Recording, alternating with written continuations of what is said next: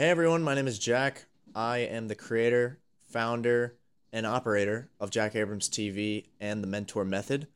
I'm showing you exactly what goes through my head when I enter in how to learn Spanish quickly and how to learn Spanish both on YouTube and on Google. The whole reason why you have a mentor is to have someone like this who saves you time, gives you advice on what they did before, what they wasted time on, what they wasted money on, etc.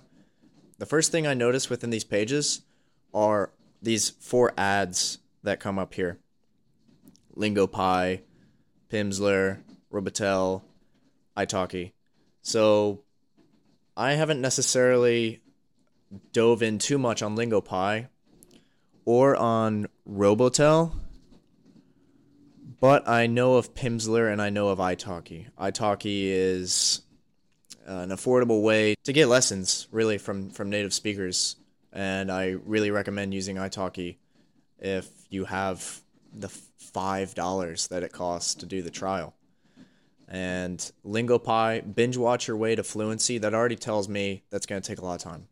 Anytime you're binge watching, you're putting in a lot of time, and you're doing one thing after another. And normally it's normally it's the same content that's happening one after another after another. Pimsleur, a commercial giant. That's all I have to say about that. Tips to learn Spanish fast. Immerse yourself. That can be hard if you just Googled how to learn Spanish quickly. So, how do I immerse myself when I just typed in how to learn Spanish quickly? Making learning fun. Okay, again, I just typed in how to learn it quickly. I don't really know how to make it fun yet. Practice listening. Okay, maybe that's music, but I haven't found other sources of audio, so I can't practice listening too much. I mean, I can go on YouTube and type in something in Spanish and see what comes up, but I don't won't really know what's effective. Change your phone settings to Spanish. I think this is just a silly idea. I don't think you should be reading Spanish as one of the first things to, to learn a language or Spanish quickly. Changing your phone settings looks cool. It seems productive. It isn't. Make your own vocabulary lists. Again, I just typed in how to learn Spanish quickly. I don't even know which vocab I should be focusing on. Form a new habit. If I don't know how to make or create good habits in other things, such as waking up early, going to the gym immediately, having a protein shake every day, find a language buddy. How do I do that? Do I find one online? Where do I go to do that? Do I find one here in person? I could, but that's also a commitment that I wasn't necessarily comfortable with in the past. And if I'm a little too introverted, I might be afraid to actually reach out to someone new, especially in a foreign language. Try Spanish shadowing. No idea what this is. No idea. And I'll tell you this if you look up what is Spanish shadowing, that's still more time that's being put into not learning Spanish and figuring out what Spanish shadowing is.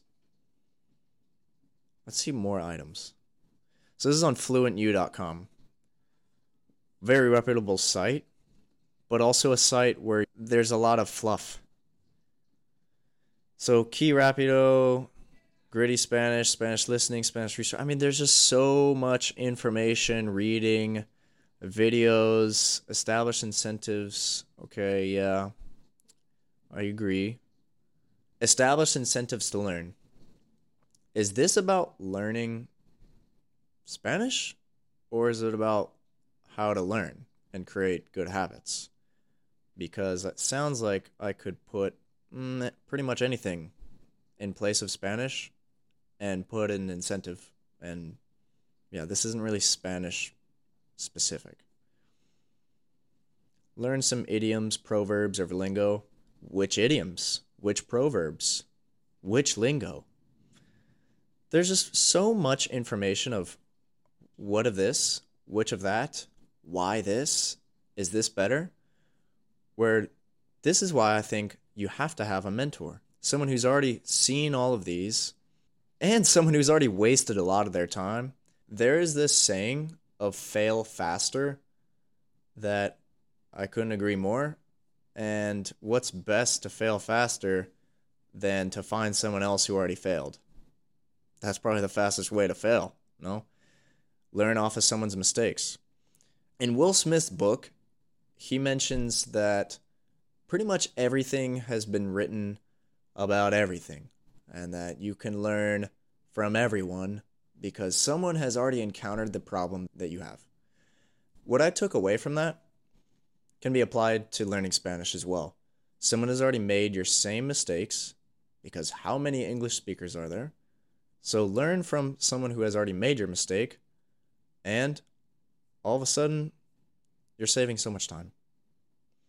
To wrap things up, how long would it take for me to even just go through this first page of what to learn. Even for me, who's already dangerous in Spanish and Portuguese, I look at this page of how to learn Spanish quickly and see how many links there are, and it's overwhelming.